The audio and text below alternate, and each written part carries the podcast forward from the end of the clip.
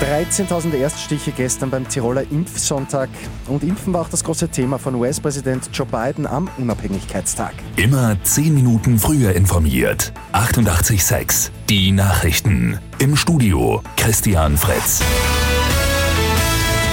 Der Tiroler Impfsonntag wird wiederholt. Bei der ersten Ausgabe gestern haben sich 13.000 Menschen ohne Voranmeldung impfen lassen.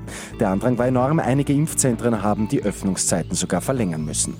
Auch in Wien startet heute eine neue Impfaktion. Im Austria Center wird ohne Voranmeldung bis zum Sonntag geimpft. Seit Samstag gibt es ja eine Impfbox am Rathausplatz. Auch dort hat es an den ersten Tagen einen starken Zulauf gegeben. US-Präsident Joe Biden hat sich am Unabhängigkeitstag an die Bevölkerung gerichtet. Die Corona-Impfung sei ein patriotischer Akt. Je mehr Menschen sich impfen lassen, desto schneller seien die USA auch unabhängig vom Coronavirus. Der Kampf gegen das Virus sei aber noch nicht vorbei. Es gebe noch viel zu tun. That's not to say the battle against COVID-19 is over. We've got a lot more work to do.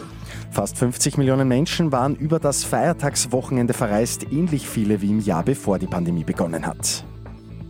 Der Doppeljackpot bei Lotto 6 aus 45 ist geknackt, der Gewinn etwas mehr als 2,4 Millionen Euro.